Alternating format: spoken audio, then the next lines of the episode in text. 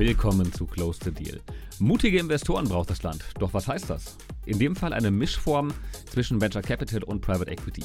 Genau sowas hat PwC vor zwei Jahren selbst in-house ins Leben gerufen und darüber spreche ich heute mit Giovanna Walter und Matthias Odrobina von PwC.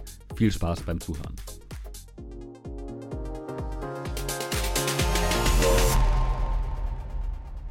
Herzlich willkommen zur 32. Episode von Close the Deal. Wie ihr wisst, spreche ich jeden Freitag mit Persönlichkeiten aus dem MA und Corporate Finance Kosmos und wir diskutieren das aktuelle Marktgeschehen, Trends und Wege, um sich noch ein bisschen erfolgreicher aufzustellen. Und genau das wollen wir heute tun. Ähm, Deutschland braucht mutige Investoren und vielleicht sogar andere innovative Investorentypen.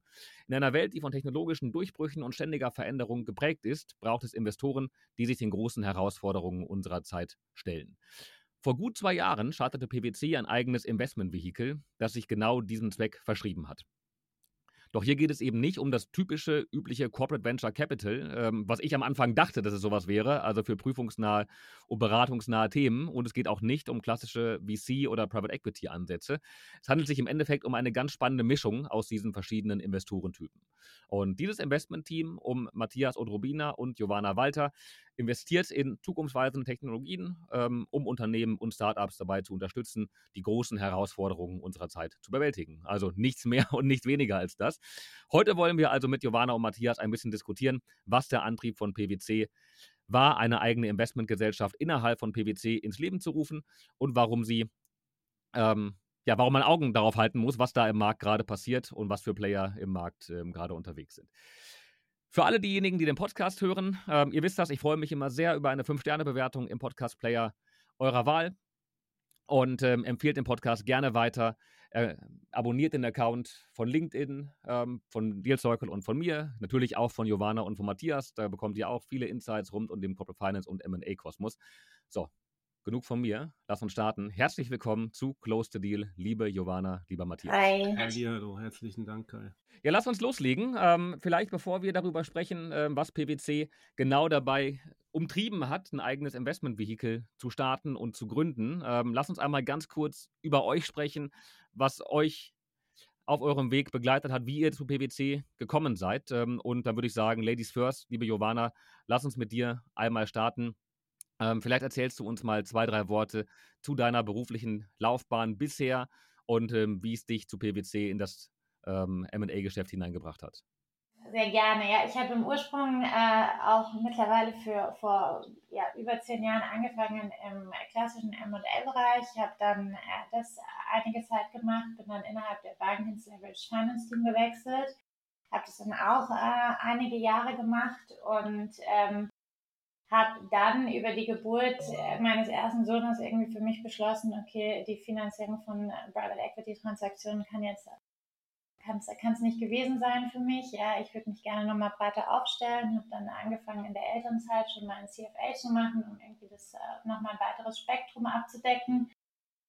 Und äh, bin dann äh, in der Elternzeit meines zweiten Kindes auf den Trichter gekommen, dass ich äh, jetzt selbst gerne gründen möchte und äh, habe dann auch eine eigene Gründung initiiert, gestartet, mein eigenes Vorhaben losgetreten, sage ich mal, ja. Ähm, und äh, habe dann aber relativ schnell festgestellt, dass es nicht so wahnsinnig leicht ist als Einzelunternehmerin und Mutter von zwei kleinen Kindern unter drei und ähm, äh, dann auch noch zu Zeiten von Corona äh, Geld von primär männlichen Business Angeln einzusammeln.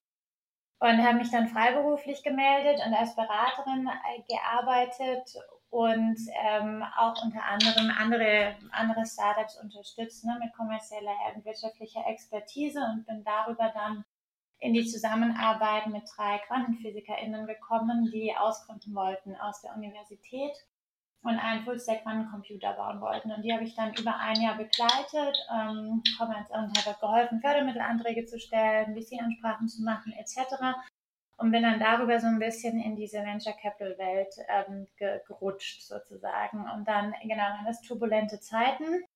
Ähm, ist dann leider auch eingestampft worden aufgrund von persönlichen Gegebenheiten bei einem der Gründer. Und äh, genau, und dann habe ich für mich nach zwei Jahren äh, Achterbahnfahrt, würde ich sagen, ja, ähm, beschlossen, okay, ich brauche jetzt erstmal wieder ein bisschen gesettetes äh, Umfeld und gehe erstmal wieder in die Festanstellung Und dann ja, hatte ich mich beworben und dann ehrlicherweise kam PwC so ein bisschen zufällig ähm, mir über den Weg gelaufen, beziehungsweise Matthias, wir kennen uns auch schon äh, von oder kannten uns schon von früher. Und ähm, genau, und da passte, passte das dann äh, ganz gut und ich konnte mich mit dem Vorhaben und der Strategie auch von, von PwC und von Matthias recht gut identifizieren, ja. Und genau, bin dann hier in das Team, in das Team gekommen. Ja, sehr, sehr, sehr, sehr cool. Und ähm, das muss ich sagen, habe ich selten gehört, dass man ähm, während der Elternzeit mit den zwei Kindern dann noch Langeweile hat, noch eben ein CFA parallel macht ähm, und dann auch noch was Eigenes dabei gründet, ähm, weil es nicht alles nicht gereicht hat. Ja, also wir kriegen, wir kriegen auch gerade Nummer drei und ich muss meinem Mann versprechen, dass ich das nie wieder mache. Ja. Ähm, aber sag äh, bei der eigenen Gründung, äh, worum sollte es da damals gehen? Ja, ich wollte im Ursprung eine, ähm, ich wollte eine Plattform machen, um Mund-zu-Mund-Empfehlungen zu digitalisieren, um das Alltagsmanagement für, also insbesondere Familien effizienter zu gestalten. Ähm, okay. Genau, aber das, da ich bin kein Tech, ich kann nicht programmieren, deshalb habe ich Geld gebraucht, um das in Auftrag zu geben. Ähm, und ja, da biss sich dann die Katze so ein bisschen entspannt weil, äh, wie gesagt, die, die Herren der Business Angel, mit denen ich sprach, die guckten mich an, als würde ich zum Mond fliegen wollen. Ja. Ähm, damals gab es auch diese ganzen Netzwerke noch nicht mit den Business Angelinnen, sag ich mal, wie in Chris Ventures und Co. Ähm, daher war das, ja, war eine interessante Erfahrung auf jeden Fall und sehr interessante, äh, sehr interessante Gespräche, ja. Das, das glaube ich dir. Ähm, du, du, hast gerade das, das, Netzwerk angesprochen. Ähm, ist, handelt es sich dabei um das, das Netzwerk mit, ähm, glaube ich, 100, 120 ähm, Frauen, das du selbst gegründet hast? Nee, das ist, das ist nochmal ein eigenes Netzwerk hier lokal. Encourage Ventures ist ein Business Angelinnen-Netzwerk, ähm, was äh, dann, ich glaube, so ein Jahr nach meiner Gründung ins Leben gerufen wurde von vielen wirklich renommierten äh, Frauen äh, der Industrie ähm, die sich auf die Fahne gesetzt haben, dass mehr weibliche Gründerinnen, ähm, dass es mehr weibliche Gründerinnen geben muss und weibliche Geschäftsmodelle gefördert werden müssen. Und äh, das wächst sehr, sehr gut, das Netzwerk, und die sind auch sehr engagiert. Und wir auch als PwC Deutschland sind da in der Tat sogar Sponsoring-Partner, ja, was, ich, was mich sehr freut. Genau, aber die, diese Anlaufstellen für Gründerinnen äh, gab es damals leider noch nicht, ja. Okay. Aber man kann schon merken, ähm, dass das Netzwerken liegt dir im Blut ähm, und dass das Verbinden von Investoren, Kapitalsuchenden, Startups ähm, und natürlich auch äh, äh, bloß nicht nur innerhalb der, der Herren der Schöpfung, sondern vor allen Dingen auch den, den Frauenanteil ein bisschen zu erhöhen. In der Tat, ja, das ist äh, ein, ein Herzensprojekt von mir. Ja, ja. Ähm, und auch ein sehr, sehr wichtiges. Ähm, Matthias, bei dir ging die Reise ähm, ähm los auf der, auf der MA-Beratungsseite. Du warst jahrelang bei, beim Bankhaus Lampe, ähm, wo ihr, glaube ich, euch auch kennengelernt habt, wenn ich das richtig ähm, noch ähm, in Erinnerung habe. Ähm, richtig, ja. von da aus ging es dann bei dir aber in die Industrie, unter anderem dann zu, zu Voigt. wie kam es dazu? Also, was hat dich motiviert, aus der Beratung, aus der MA-Beratung, wo es ja äh, schnelle Taktzahlen sind, von da aus dann in die Industrie zu wechseln und, und einen anderen ja, eine Konzernrolle einzunehmen. Ja, vielen Dank. Also in der Tat klassisch angefangen in der M&A-Beratung und unterschiedlichen Stationen, aber immer mit dem Fokus, ich würde sagen, auf die Industrie, wie du schon gesagt hattest. Ähm, zuletzt dann eben auch für eine Weile in der Boutique in London. Ähm, und dann in der Tat kam zum einen die Frage, es war auch so um die Brexit-Zeit herum fairerweise, ja, bleiben wir in London, eher Familienthemen oder, oder zieht es uns zurück? Wir sind dann zurückgegangen und für mich da dann aber irgendwann nach jahrelang, über ein Jahrzehnt ja im, im klassischen, in der klassischen M&A-Beratung, ähm, dieser Wunsch doch auch mal die andere Seite kennenzulernen und auch mehr operativ äh, gestalten zu können. Ähm, und damit eben dann mit, dem Rück, mit der Rückkehr nach Deutschland auch der Wechsel verbunden zu Voigt, äh, also auf die, auf die andere Seite, wenn man so will, in die Industrie wo ich dann auch zunächst für äh, weiterhin für MA-Themen, insbesondere rund um das Thema digitale äh, ähm, Zukäufe, wenn man so will, ähm, ja, verantwortlich war, unterwegs war. Mich dabei dann relativ zügig auch rausentwickelt habe und dann in der Tat operative Verantwortung für eine Tochtergesellschaft innerhalb der Konzerngruppe übernommen habe, ähm, sodass ich dann mich langsam wegentwickelt habe, noch andere Einblicke und das, was ich eigentlich wollte, mal so ein bisschen mehr operative Verantwortung äh, bekommen habe. Also um die Frage kurz zu beantworten, der Antrieb war, mal aus der Beratungsbrille rauszukommen, in die operative und mitgestalten zu können. Ähm, genau, das zum, zum ersten Wechsel oder grundlegenden Wechsel raus aus der Beratung. Ja, und ähm, dann ging es aber dann ähm, trotzdem wieder, ich hätte fast gesagt, zurück in die Beratung zu PwC, wobei ihr macht ja beide keine Beratung bei PwC, ihr habt eine gänzlich andere Rolle, gehen wir gleich darauf ein. Ähm, Richtig, ja. Aber ähm, wie kam es dann dazu? Also ähm, kam dann der, der Anruf vom PwC und das, das klang spannend oder, oder was hat dich motiviert, dann aus der operativen Rolle wieder herauszugehen? Nicht ganz, nicht immer so, so getrieben, also ein bisschen mit so innerhalb von größeren Einheiten oder gesettelten, einer gesettelten Umgebung dann doch sehr unternehmerisch denkend äh, und, und immer ähm, gestalten wollend und habe dann eben auch in der, innerhalb eines Konzerns mit all den, den, ähm, ja, den Vorteilen und den Nachteilen aber festgestellt, dass die klassische Konzernkarriere eher nicht meine Karriere ist und wollte viel stärker diesen dieses ähm, zum einen das, was ich gelernt habe im Operativen, ja, aber auch fairerweise in dem Treiben der, der, der Digitalisierungsthemen, die wir bei Voigt schon hatten, ja, wo ich gesehen habe, wo die Industrie steht, was, was Digitalisierung angeht, ähm, gerne verbinden mit, mit ähm, dem Jahrzehnt im Corporate Finance und habe dann für mich entschieden, dass der Konzernweg auf Dauer nicht der richtige ist. Ähm, und dann gab es unterschiedliche Ideen, ja, wie es weitergeht. Eins war klar, es geht auf die, auf die, eher auf die Investorenseite. Ähm, und dann kam mehr oder weniger durch Zufall der Kontakt zu PwC, die zu dem Zeitpunkt äh, was recht ähnliches vorhatten, wie das, was ich mir vorgestellt habe, nämlich ähm, in dem Industriebereich rund um das Thema, die, äh, damals hätte ich es noch Industrie 4.0 genannt, heute äh, hat das Kind wahrscheinlich andere Namen. Ähm, ähm, äh, als Investor tätig zu werden. Und das ist auch so der fließende Übergang zu der anderen Frage, die schon kam. Ja, warum macht das PwC? Aus verschiedenen Gründen. Zum einen, weil man, weil man hier eine sehr große Expertise hat rund um die Digitalisierungsberatung der Industrie, also sei es im Shopfloor, sei es rund um die Supply Chain, aber also sowohl ähm, auch in der IT. Aber weil man auch gesagt hat, ja, wir müssen ein Stück weit so ein bisschen ähm, auch rund um die Themen junge Unternehmen fördern, junge Unternehmen beraten. Da gibt es ja auch einen großen Bereich der Beratung bei PwC. Wir müssen so ein Stück weit auch dieses ja, Neudeutsch Walk the Talk leben und auch selber tiefer auch als Investor ähm, ähm, aktiv werden. Und zu dem Zeitpunkt kamen wir mehr oder weniger ins Gespräch und haben dann ähm, ein bisschen definiert, wie könnte das Konstrukt konkreter aussehen und sind dann eben mit der PwC Holdings dann an den Start gegangen als, als Wachstumsinvestor für junge Unternehmen eben in diesem Bereich Industrial Tech. Okay. Ähm, in der Tat eine, eine spannende, ähm, eine spannende Geschichte. Ähm, ich, ich meine, ihr, Ihr investiert ja schon ähm, signifikante Summen. Ich habe irgendwo ähm, gelesen, bis zu 10 Millionen Euro pro Einzelinvestment. Ähm, ähm, das ist ja schon eine, ähm, schon eine vernünftige Fondsgröße, die sich dahinter ähm, verbirgt. Da, da, braucht man sich nicht äh, zu verstecken vor anderen Early-Stage VCs, die teilweise eben nicht solche großen Tickets mitgehen. also das ist ja dann innerhalb äh, der PwC-Partnerschaft dann mehr als nur so ein Vorhaben, Mensch, man müsste auch mal, sondern da ist ja schon eine, eine sehr, sehr ernsthafte ein sehr, sehr ernsthaftes Investment-Commitment ähm, dahinter. Es ist ein klares Commitment, ja. Ähm, auch dem geschuldet, dass wir eben für uns definiert haben, für dieses klassische Early-Stage-Geschäft, wie du es gerade angesprochen hast, sind wir als Investor auch mit dem ganzen Netzwerk und drumherum, was wir mitbringen, eigentlich gar nicht der Richtige, weil du ähm, ein, weil wir einen gewissen Reifegrad voraussetzen, um auch den, den Vorteil, dass wir eben, sage ich mal, den den Investor PwC oder das Netzwerk von PwC um uns herum haben, spielen können. Also wenn es zu Early Stage wird, das ist auch eine bewusste Entscheidung gewesen äh, und wir mehr noch eine Idee haben als schon ein Produkt, bei dem es jetzt darum geht, das wirklich auch zu skalieren, ähm, da sind wir nach unserer Definition nicht der Richtige. Ähm, kommen wir auch später nochmal, wenn es ums Netzwerk und wie, wie der ja. Ansatz ist. Ja.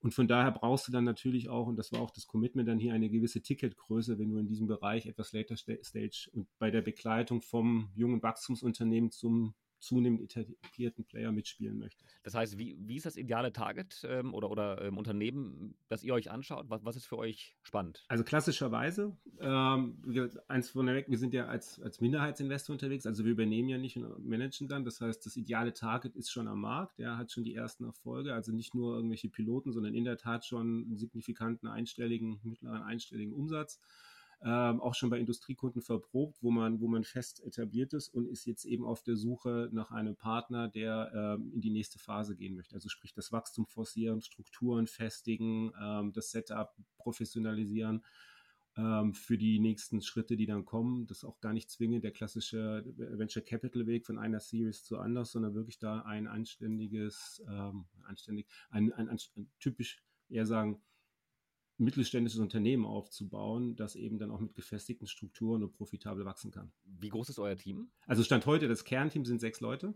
Okay, wow. Die teilen sich auch auf ähm, in, in den unterschiedlichen Expertisen, also relativ komplementär. Wir haben, wie Giovanna schon ausgeführt hat, ja als, als leuchtendes Beispiel vorneweg, Gründer im, im, im Team. Ja, wir haben Corporate Finance Experten, weil wir eben schon auch in frühen Stadien Wert darauf legen, dass, dass ein Businessplan Hand und Fuß hat. Also schon sehen, dass die Leute verstehen, ja, wie das Geschäftsmodell funktioniert. Ähm, wir haben auf der anderen Seite aber auch Tech-Experten, IT-Software-Experten, sodass wir ein relativ rundes Bild bekommen und auch relativ intensiv für die frühe Phase in die Due Diligence einsteigen, weil wir sagen, wir wollen eben wirklich die Nuggets, nenne ich sie mal, finden, wo wir sagen, da ist die Wahrscheinlichkeit sehr hoch, dass wir zusammen ähm, eine schöne Firma aufbauen. Und dementsprechend ein relativ großes Team mit einem relativ komplementären, runden Skillset. Und darüber hinaus haben wir natürlich hier Kollegen innerhalb der Organisation, aber auch ein Netzwerk außerhalb, die wir einbinden, wenn wir, wenn wir Bedarf haben. Sei es Expertise, sei es, ähm, sei es Netzwerk, ähm, sei es äh, Türöffner, äh, genau. Aber das Kernteam sind sechs Leute. Johanna, ich habe ähm, auf eurer Website ähm, gelesen, dass es euch nicht um den Unicorn-Hype geht und nicht um kurzfristige Renditen, sondern dass ihr ähm, langfristig und nachhaltig ähm, arbeiten wollt und eure Entscheidungen treffen wollt. Ähm, aber im Endeffekt wollt ihr auch Geld verdienen, oder? Ja, ja, ne. auf jeden Fall, ja. Aber ich glaube, das eine schließt das andere nicht aus. Äh, ganz im Gegenteil, ja. Ähm, ich glaube, uns, worum es uns geht, und das hat Matthias auch gerade schon angerissen, ne, wir wollen ähm, solide Firmen aufbauen, die halt nachhaltig am Markt auch agieren können, ja. Und wir stellen uns eigentlich im Zuge unserer Investitionsstrategie und auch des Prozesses immer während die Frage, okay, ist das äh, mit den Nachhaltigkeitsgedanken, die wir auch leben und vertreten, eigentlich vereinbar? Und da kamen wir relativ schnell auch schon zu dem Trichter, dass wir gesagt haben, naja, so dieses stereotypische Venture Capital Geschäft, nächstes Mal, wo man auf ein Unicorn setzt, was dann im Zweifel zehn Abschreibungen ähm, kompensiert, ja, das ist für uns, also ist, ist aus unserer Perspektive jetzt nicht unbedingt nachhaltig, ja. Daher ist unser Anspruch, dass wir eigentlich gerne jede unserer Portfoliofirmen zum Erfolg führen und Erfolg muss aber da in dem Sinne nicht das Unicorn sein, ja, sondern es geht uns darum, wirklich mittelständische Unternehmen aufzubauen und sie bei dieser Reise zu begleiten. Ja, und daher haben wir da, glaube ich, ein bisschen anderes Mindset und das spiegelt sich dann natürlich auch beispielsweise in der Toleranz für unterschiedliche Geschäftsmodelle wieder, ja. Also das, was ja so ein bisschen als der Teufel verschrieben wird im Venture Capital, das Servicegeschäft, sehen wir gerade im Industrial Tech Bereich beispielsweise als sehr essentiell an. Ja, weil viele Technologien einfach neu an die Kunden herangeführt werden und wir von unseren Kunden oder von den Industriekunden gespiegelt bekommen, äh, dass es extrem wichtig ist, dass sie sich aufgehoben fühlen, dass sie einen Partner auf Augenhöhe an der Seite haben, ja, dass sie sich verstanden fühlen und jemand, der mit ihnen die Herausforderungen dieser digitalen Transformationsreise gemeinsam bewältigt, ja. Und da passen halt recurring Produktgeschäftsmodelle nicht immer dazu, ja. Ähm, und wir sehen oder beobachten auf dem Markt, dass viele junge Firmen im Industrial Tech Bereich häufig auch von den Investoren sehr schnell in dieses Recurring Geschäftsmodell beispielsweise ge gedrängt werden. Ja. Und das sehen wir halt als nicht, nicht immer zielführend an.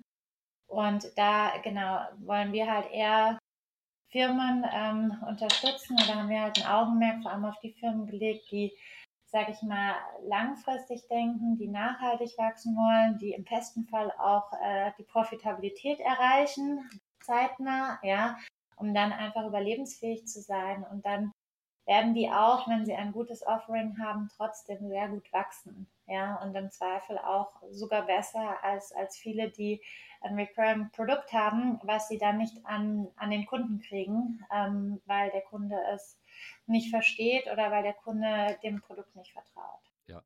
Ähm, ihr habt schon ein paar Mal den Begriff Industrial Tech fallen lassen. Ähm, Matthias, du meintest ähm, eingangs, glaube ich, dass du während deiner Zeit bei, bei, bei Voigt auch schon ähm, darüber nachgedacht hast, Voigt in der Richtung von einem Industrial Tech Investor ähm, zu entwickeln. Ähm, bei Freud kann ich das sehr, sehr gut verstehen. Da gibt es einen sehr, sehr klaren Industrial Tech Anchor. Warum bei PwC gerade der Bereich Industrial Tech? Also es gibt auch ganz, ganz viele andere super spannende Bereiche. Ähm, warum dieser Fokus? Also genau, bei Freud ähm, in die, als Industrial Tech Investor entwickeln ist ein bisschen zu viel der Lorbeeren. Ja, also Freud hat ja ganz klar, wie du sagst, ist ein Industrial Unternehmen mit einem starken digitalen ähm, ähm, Fokus. Ja, ähm, und da war eben auch klar, wo die Reise hingeht. Bei PwC in der Tat, das war aus meiner Sicht ganz klar, dass ich in den Bereich gehen möchte. Warum das PwC macht? Zum einen, weil man eben sieht, dass dieser Bereich Industrial Tech, Digitalisierung und Industrie in den kommenden Jahren ein riesen, ein spannendes Feld mit viel Wachstumspotenzial ist. Ähm, wir haben hier, wie gesagt, eine sehr starke Expertise über ein sehr großes, sehr starkes Team in dem Segment, also viele große Transformationsprojekte rund um das Thema, wie digitalisiere ich einen Konzern in der Fertigung, in der Supply Chain etc. Da haben wir sehr viel Insight, sehr viel Wissen, ja, also über die Kollegen, die wir hier an Bord haben, ähm, aber auch über das, was wir am Markt sehen, dann am Ende einfach die, die äh, Festlegung auf das Segment als einen sehr spannenden Bereich als für Investoren in den nächsten ich würde sagen, im nächsten Jahrzehnt. Ja. Ähm, und darum der Fokus. Okay. Ähm, arbeitet ihr dann auch eng mit dem PwC MA-Team zusammen? Gibt es da einen regelmäßigen Austausch oder ist es komplett losgelöst voneinander? Ist an sich losgelöst. Es gibt punktuellen Austausch. Ja, wir haben ja die MA-Experten quasi im Team. Ja. Genau. genau. Ähm, wir haben auch eine eigene MA-Abteilung, die eher den Corporate MA-Teil quasi covert, mit dem wir im Austausch sind, wenn es um das Thema Transaktionsmanagement, Prozessmanagement geht.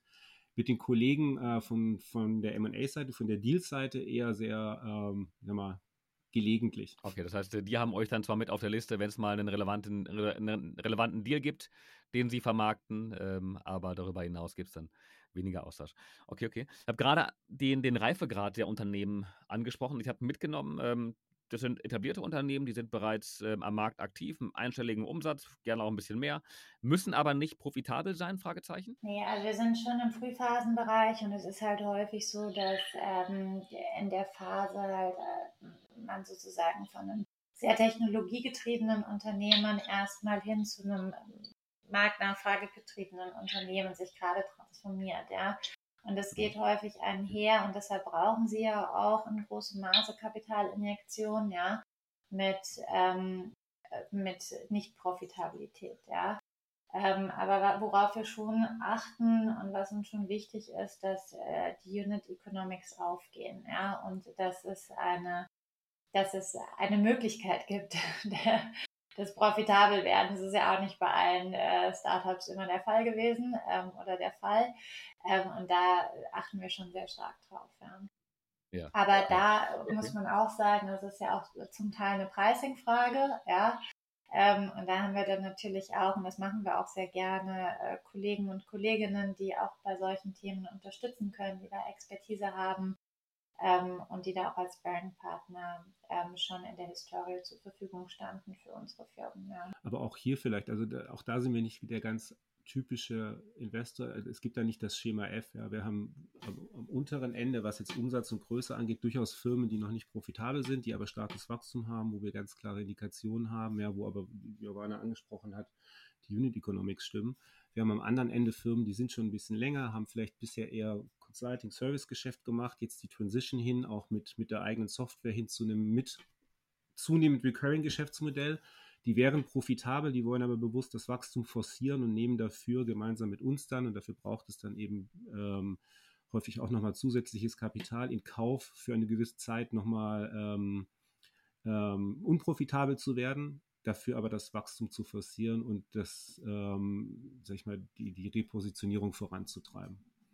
Mhm. Also da gucken wir immer auf den Einzelfall und entscheiden dann, ja. Aber es muss eine gewisse, einen gewissen Reifegrad haben, sowohl im Team als auch beim Produkt und ähm, der Markt, Market Need, also hier die typischen, die typischen ähm, Themen, die man sich anguckt, sind natürlich hier, ähm, gibt es ein, gibt's ein, äh, einen Markt, ja, ist es bewiesen? Und dann geht es darum, wie positioniert man sich und wie schnell wächst man. Genau, ich glaube, das ist auch eines unserer Hauptaushängezeichen, würde ich mal sagen, oder Haupt-USPs, dass wir halt gerade diese maßgeschneiderten Wachstumspfade gemeinsam mit den Firmen ausdefinieren, ja, und das in der Regel schon bevor wir investieren. Ähm, und uns dann ähm, alle darüber klar werden, okay, wo soll die Reise hingehen, was wünscht ihr euch, was sehen wir, ja, und wenn wir dann ein Match finden und sagen, okay, das ist eine gemeinsame Roadmap, der glauben wir ist realistisch zu beschreiten, ähm, dann kommen wir da auch immer gerne zusammen und äh, versuchen das dann entsprechend zu stützen. Und häufig sind halt dann diese, diese Wachstumsphasen, sag ich mal, nochmal kapitalintensiv. Mhm. Ähm, seid ihr dann immer die alleinigen Mitgesellschafter, auch wenn es im Minderheitenbereich ist? Ähm, oder seid ihr dann bei größeren Finanzierungsrunden neben anderen VCs oder anderen Growth Equity Partnern vielleicht mit dabei? Ähm, wie ist da die Gesellschafterkonstellation in der, in der äh, in, in, in der Regel? Wie sagt man so schön, it depends. Also für uns alles vorstellbar, das ist auch immer die Frage, die wir häufig bekommen, seid ihr Lead-Investor oder wie stellt ihr euch auf? Also wir haben unterschiedliche Konstellationen. Wir haben mit klassischen VCs co-investiert, die fairerweise in der Regel dann auch schon vorher drin waren und dann eben nochmal mitgegangen sind. Wir haben auch schon mit, äh, mit Industrie, klassisch äh, Konzernen co-investiert. Wir haben auch schon Runden, wo wir alleine eingestellt, gut, da gab es vielleicht mal einen Angel-Investor aus dem Gründerumfeld, ja, ähm, aber da diskutieren wir oder sind investiert als alleiniger Gesellschafter. Das kommt immer drauf an. Ja. Also wir sind da relativ flexibel. Das Gesamtkonstrukt muss für uns eben passen. Ja, der, der Hintergrund meiner Frage war auch, ähm, ähm, wie aktiv ihr als Gesellschafter dann da mitgestalten und mitarbeiten könnt. Ähm, ja, ob ihr ein, ein passiver Kapitalgeber seid, ob ihr in einer aktiven Treiberrolle seid, aus einer kleinen Minderheitenposition heraus, neben anderen Gesellschaftern. Das ist ja auch nicht immer ganz einfach, dann da den Durchgriff zu haben oder wie die aktiv mitgestalten zu können. Absolut, ja. Ähm, also in der Tat, wir sind als, als ähm, Investor PwC nicht, auch aufgrund der, des, des, des Mutterschiffs, wenn man so will, nicht der aktivste Investor. Also wir sind, wie gesagt, Minderheit, ja. Wir nehmen schon auch Beiräte im Advisory Board in der Regel ein. Ähm, das Credo ist aber ohnehin, dass wir versuchen, über den Dialog und eher das konstruktive Überzeugen ähm, äh, mitzugestalten und nicht per per Order von oben äh, Dinge durchzudrücken. Was wir schon machen ist, gerade bei Firmen, äh, äh, bei jüngeren Firmen, ja, da wo wir Expertisen haben oder wo wir auch ähm, in der Due Diligence offen Dinge sehen, wo wir sagen, da gibt es aus unserer Sicht Handlungsbedarf, dass wir vorab klären, dass wir da, wenn wir investieren, schon die Notwendigkeit sehen, dass da etwas passiert, sei es, ich nehme jetzt mal einfache Beispiele, kann Johanna gerne ergänzen, aber Marketing zum Beispiel, ja, oder Aufstellung des Reportings, weil wir wissen, wenn, wenn die Reise mal in, in die nächste Größenordnung geht, dann wird beispielsweise das Reporting immer wichtiger und das wird ja häufig vernachlässigt. Also da geben wir schon so ein bisschen vor, was wir da uns wünschen, schreiben das auch mal mit irgendwo ähm, ins, ins Lastenheft. Ähm, aber wenn wir investiert sind, ja, dann ist das ein konstruktives Miteinander und wir versuchen uns eben beratend einzubringen und eben ähm, die Dinge, die wir sehen, dann anzusprechen, um dann gemeinsam irgendwie drüber zu diskutieren. Okay. Ähm, im Vorgespräch habt ihr ähm, relativ deutlich gesagt und darunter ähm, ähm, unter, unter, dem Leittitel ähm, läuft ja auch die Veranstaltung heute, ähm, dass das Land mutigere und andere neue Investoren braucht. Ähm, ich frage jetzt mal ketzerisch, also all das, was ihr beschrieben habt, das klingt in der Tat nach einem aktiven Investor im Frühphasen oder im, im ja, Late-Stage-VC-Bereich. was macht euch so anders und euch so viel mutiger als die Investoren, die am Markt so aktiv sind? Ja, ich würde sagen, wir sind jetzt gar nicht, also ob man jetzt sagt mutiger, ja, ich, ich glaube, wir brauchen alternative Investmentformen. Ja, und wir brauchen eine größere Offenheit, was Geschäftsmodelle angeht, was Technologien angeht, etc. Ja. Und da denken wir, glaube ich, oder sind wir nicht so ganz in den klassischen stereotypischen äh, Denkstrukturen unterwegs. Ne? Das zeichnet uns, denke ich, aus. Ja. Ähm, was wir in der Historie beobachtet haben, und äh, das ist auch das, was uns gerade so ein bisschen umtreibt, ist, ne, dass das Hauptrisiko eigentlich im Venture Capital kam, äh, der Beobachtung nach eigentlich über, durch diese extrem überhypten Bewertungen, ja. Ähm, und weniger durch, sage ich mal, Techno Technologierisiko, ja. Ähm, und äh, da das, das möchten wir halt ein Stück weit angehen, dieses Thema. Ne? Also wir trauen uns da schon auch an ähm, Technologien oder tiefere Technologien ran, ähm, wo wir auch wohl wissen, dass es auch mal länger dauert, ja. Ähm, aber äh, da sind wir auch äh, ehrlicherweise noch am Ausloten, wie wir das am besten machen. Ja, weil dieses, es ist in der Regel dann besonders kapitalintensiv und es sind sehr zähe Prozesse. Und äh, da bedarf es auch starken Partnern, die da im Zweifel mit uns nochmal agieren und auch mit uns gemeinsam ähm, gemeinsam Schlachtplan sozusagen ausarbeiten, um so eine Technologie dann auch zu kommerzialisieren und am Markt erfolgreich zu platzieren. Ja. Mhm. Ähm, genau, und da äh, sind wir, sag ich mal, nicht, nicht festgefahren, sondern sind sehr offen für den Dialog und den Austausch. Okay. Ähm, was wären das so für, für, für ähm, ja, ich weiß nicht, ob man da von Deep Tech sprechen kann, das ist ja auch wieder ein spezifisch besetzter Begriff, aber von, ähm, von, von ähm, ja, großen technologischen Entwicklungen, an denen ihr arbeitet, ähm, wo ihr Risiken eingeht. Ähm, was sind das für, für Beispiele? Also ich glaube, ich würde es gar nicht so kategorisieren nach, also Deep Tech in der Tat, da gibt es ja eine ganz eigene Kategorie, da gibt es auch wieder ein, ein, eine Art von Investor, ja, fairerweise wahrscheinlich stärker in den USA. Also was wir halt sehen, es gibt Geschäftsmodelle, die sind klassisch VC geeignet. Ich, ja. ja es gibt ja mittlerweile auch einige Industrial Tech äh, oder industrial-spezifischen VCler, die, mit denen wir auch im Austausch stehen. Aber häufig hast du eben dieses klarer Fokus auf Software, insbesondere Recurring Geschäftsmodelle. Ähm, dann hast du später irgendwo klassischen Fokus auf profitabel, gut wachsende Firmen. Ja, ähm, dazwischen gibt es aber eine große Lücke. Also wenn ja. du das Hardwarefirmen hast, gerade in Deutschland, das Land der Ingenieure, der, ja, ist, wir sehen zunehmend, dass Software auch Teil des des Standorts ist. Also auch an den Unis hast du kluge Köpfe, die Softwarelösungen entwickeln für die Industrie, weil sie daherkommen. Ja, aber auch das sind dann häufig Beratung oder, oder äh, Service-intensive ähm, Geschäftsmodelle, weil der Kunde eben, und das sehen wir, braucht einen Partner auf Augenhöhe, der möchte nicht das Produkt hingestellt bekommen. Die fallen schon mal durchs Raster. Wenn du dann Firmen hast, die mit innovativer Hardware kommen, die eben auch ein bisschen höheren CapEx-Bedarf vorneweg haben, dann sind die für die C-Investoren klassischerweise, ich sage nicht bei allen, aber wir sehen das häufig, weil die kommen, mit denen sprechen wir und die bekommen sehr viele Absagen an anderer Stelle, fallen die aus dem Raster. Weil, äh, und für den klassischen PI oder vielleicht auch einen strategischen Investor fallen sie raus, weil sie einfach noch zu klein sind und zu früh. Ja. Aber wenn wir die mhm. nicht fördern, ja, dann, dann, dann fehlt genau dieser Lücke, Lücke die auch, sage ich mal so, die nächste Generation Hidden Champions werden kann, fehlt die Finanzierung und der Support, den sie benötigen, damit wir hier neue Geschäftsmodelle, neue mutige Firmen, neue Mittelständler äh, aufbauen können. Mhm. Und da sind wir gerade am Ausloten, inwiefern wir natürlich helfen können. Da helfen wir schon in dem Stage, wo wir auch investieren. Aber auch ein bisschen der Appell in der Runde, ähm, auch liebend gerne mit anderen Partnern, die jetzt vielleicht auch nicht durch ihre LPs so ganz hart vorgegebene Investmentzyklen haben, ja, ähm, da, da, wir haben es schon gesagt, ne, wir sind relativ flexibel mit Co-Investoren etc. in Austausch zu gehen, was man tun kann, um genau in diesem Segment ähm, als mutiger Investor ähm, einen Beitrag zu leisten für, sage ich mal, die nächste Generation der, der Hidden Champions. Ja, nee, aber, aber, aber das verstehe ich. Also in, insofern ist es dann in der Tat eine, eine eigene Kategorie oder eine, eine Mischform zwischen VC und PE, weil ihr ähm, in junge Unternehmen hinein investiert, äh, dabei zwangsläufig technologische Risiken mitgeht. Ähm, vor allen Dingen in den Fällen, die eher hardwarelastig sind, äh, wo der Investbedarf höher ist.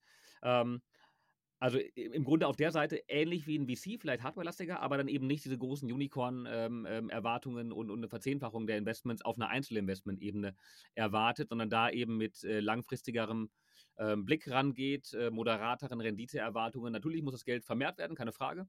Ähm, aber das ist dann in der Tat ähm, schon eine, ähm, eine Mittelform aus den beiden, ähm, weil PE, ja, natürlich auch eine Verdopplung, eine Verdreifachung vom eingesetzten Kapital erwarten, ähm, aber dann eben mhm. nicht in die ähm, technologisch riskanteren Firmen hineingehen, die noch nicht profitabel sind, sondern ähm, gerade für den, also alleine für den, äh, für den Deleverage ja äh, einen gewissen positiven Cashflow brauchen. Ähm, nee, das, das, das verstehe ich.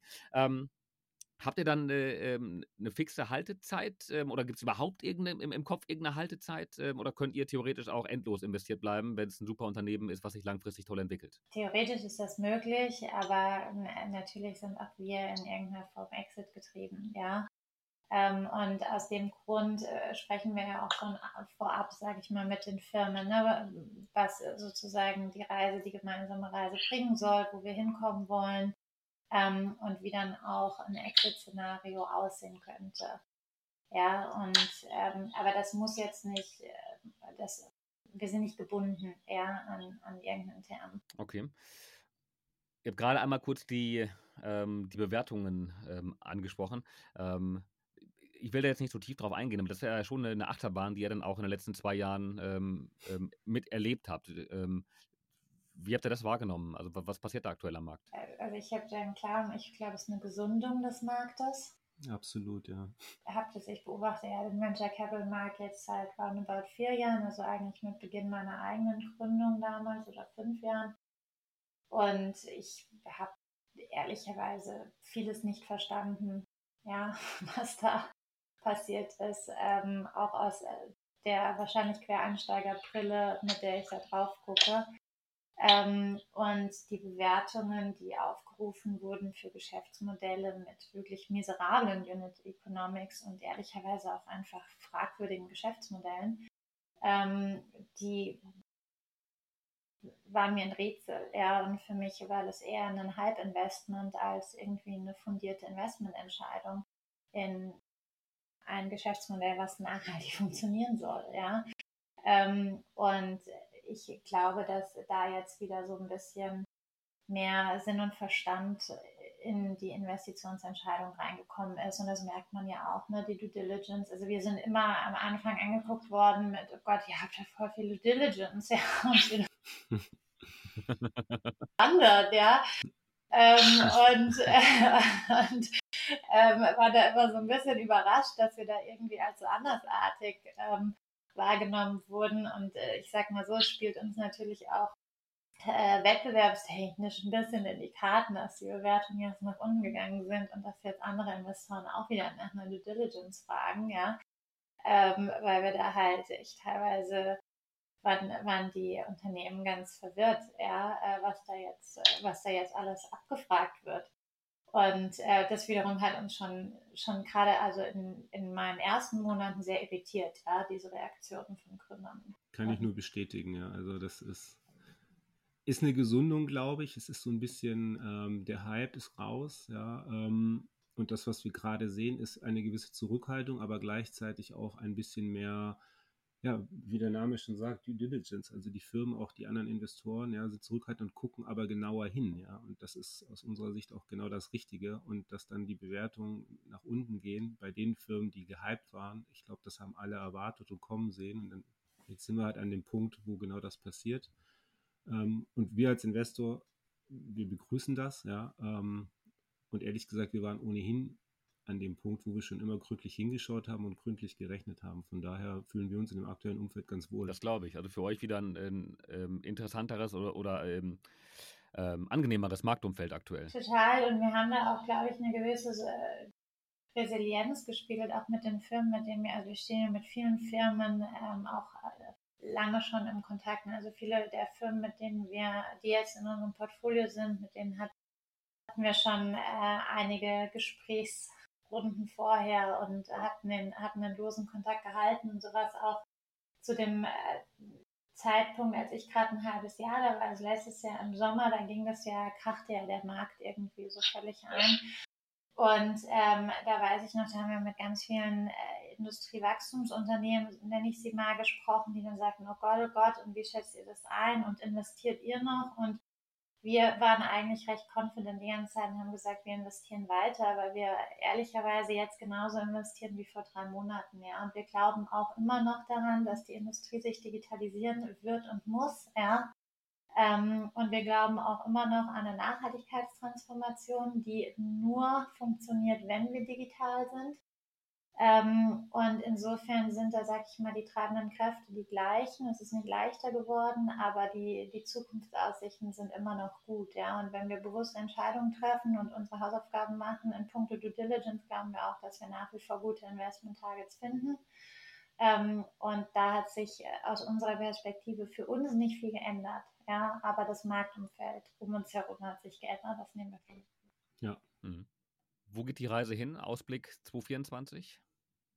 Wie wird der Markt sich entwickeln? Gute Frage, da sind wir vorsichtig. Also ich glaube, wir werden eine, wir werden, es gibt ja Liquidität, wir werden ähm, sehen, dass die Investoren noch eine Weile lang zurückhaltend sein werden. Ja, aber ich glaube, dass wir über die Zeit ähm, mit, einer, mit einer Gewöhnung, jetzt ist ja also des Gesamtmarktes an die neue, ich nenne es mal noch neue Situation, auch wieder mehr Appetit und gesündere Deals äh, ähm, sehen werden. Ja, weil der Markt, äh, die Spieler werden sich anpassen und die guten Firmen werden weiterhin ihre Finanzierung ja. bekommen. Ich glaube aber schon, dass es ein Umdenken geben wird und dass sich, also auch gerade im Venture, im Venture Capital Bereich, ja, und dass man da mehrere also das ist mehr, das, das sage ich mal, dieses stereotypische Venture Capital, das muss sich so ein bisschen aufbrechen und da muss es neue, neue Player auch geben und da wird es auch neue Player geben, weil ich glaube nicht, dass es so wahnsinnig erfolgreich war über die letzten zehn Jahre. Ähm, und ehrlicherweise die aktuellen Zinsniveaus, die werden bleiben. Ja, und damit sind die Opportunitätskosten auch für LPs größer geworden. Und warum soll ich in Venture Capital investieren, wenn ich da irgendwie im Schnitt 14 Prozent bekomme?